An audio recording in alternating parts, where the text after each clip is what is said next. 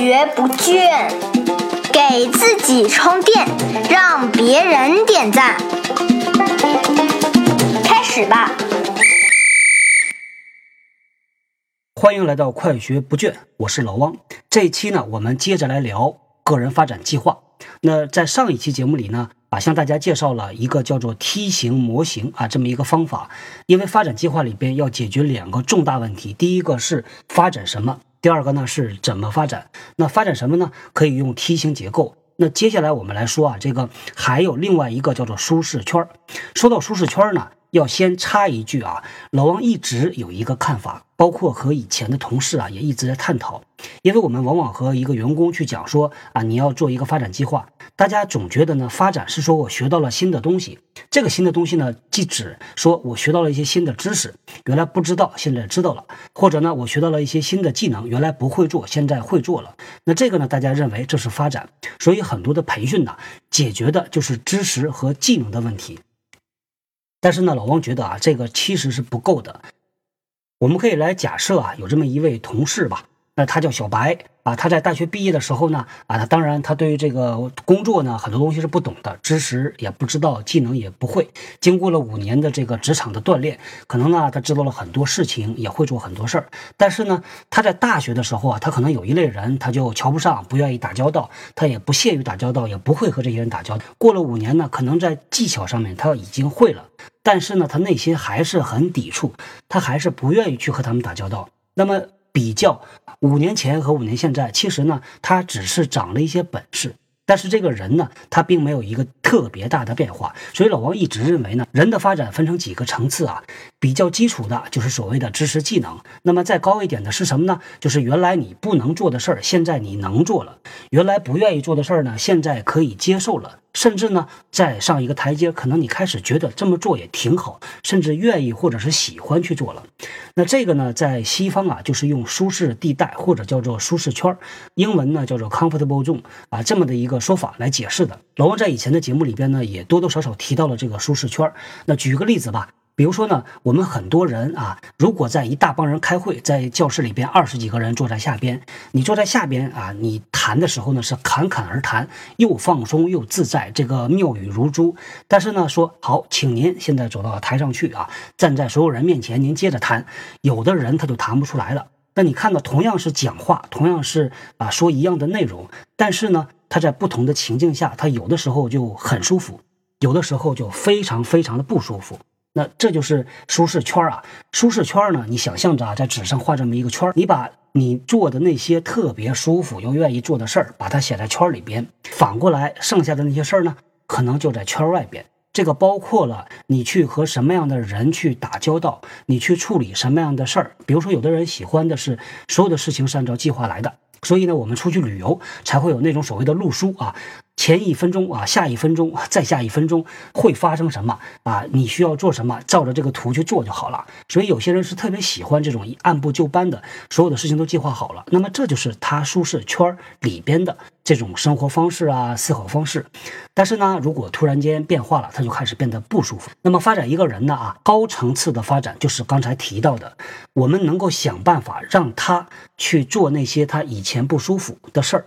当然呢，这个不叫摧残或者不叫折磨这个人，为什么呢？因为在他的这个职业道路上，永远有一些事儿是他以前不愿意做的，但是他又不得不做的。舒适圈外边的这个空间远远比舒适圈里边的要大得多得多。但是我们写自己的发展计划，你不至于盲目的随便拎一个说，反正这事儿我不舒服，那我就把它写下来。比如说我跟别人吵架，或者是砍价啊，这个事儿我不舒服，就把它写下来。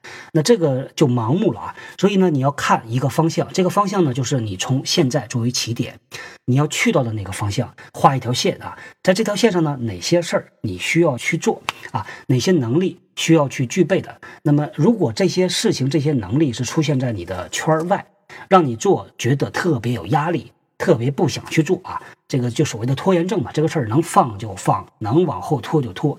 那这种事情其实是值得你。尝试着努力去做的，那比如说呢啊，在有一些这个组织文化特别激进的公司里边呢，其实啊，这个里边的冲突是蛮多的。很多人愿意做老好人，不愿意面对冲突。冲突来了之后呢，他愿意往后退一步，说：“哎，我不跟你争啊。”但是呢，到了这样的公司，如果你始终保持着这样的一个工作方法，很有可能你就会被别人别人呐这个推到墙角，逼到墙角，你已经没有路可退了。那这个时候你就很被动，甚至你没法在这样的公司里边立足和啊工作下去。那你不得不去做以前你原来不愿意做的管理这个冲突，怎么有效的啊又会推又会拉，能够把这种冲突连消带打解决的好。那这呢就是你圈外啊的这个能力。那同时呢，它要对你的职业发展有重大的意义的。所以我们在写自己的发展计划的时候呢，也要去评估一下啊未来你要去到哪里。那么，在你去到未来的这条路上啊，哪些能力你现在是缺的？哪些事儿你现在是不愿意做的？举个例子啊，老王以前呢在快销公司做过。那么在加入快销公司之前呢，是在半导体公司，是整个行业里最牛逼的呃快半导体公司。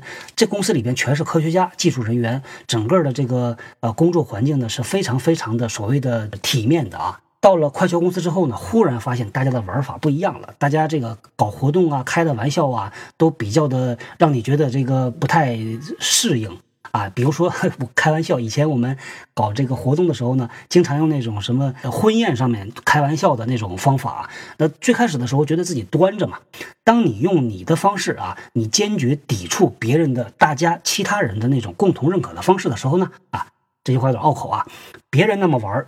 你就是不想玩，你不喜欢啊，或者是你不会，那么他就不带你玩，那就最后就变成了您就成了一个孤家寡人，你没法融入到这个团队里边去。啊，最后呢，或者是你们一一起啊，就是你走你的路，我走我的路，反正我们还是做同事，或者呢，就是啊，你选择你说，反正我跟你们不是一样的人，所以我就撤了。